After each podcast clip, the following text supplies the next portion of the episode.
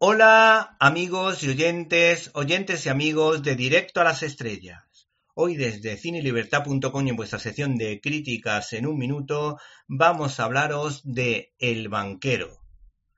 En los últimos meses se han estrenado tanto en salas cuando se podía como en plataformas un buen ramillete de producciones de gran nivel en las que se trata el tema del racismo, entrecruzándose con el género judicial, como la serie Así nos ven o la película Cuestión de Justicia. El caso es que la plataforma Apple TV Plus sigue la senda de las mencionadas producciones de la mano del cineasta George Nolfi, autor de películas que han pasado sin pena ni gloria como Dragón nace la leyenda o Destino Final, que ha recibido el apoyo por parte de la crítica y del público en la producción que les presentamos, El banquero. Esta película viene cargada de polémica porque la vida de su protagonista había sido blanqueada, según declaró la hermana de uno de los protagonistas de dicho largometraje, indignada por la visión tan amable que se había dado.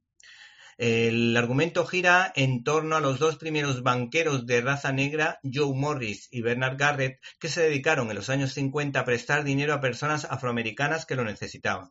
El director acierta al contar una historia no muy conocida. La ambientación te sitúa muy acertadamente en la época, ateniéndose a la forma de pensar y vivir en los años 50 en Estados Unidos. Para ello, el realizador ha contado con un sólido trío formado por Anthony Mackie, muy relacionado con el universo Marvel, Nicholas Hole, últimamente vinculado al proyecto de Tolkien. ¿Te está gustando este episodio?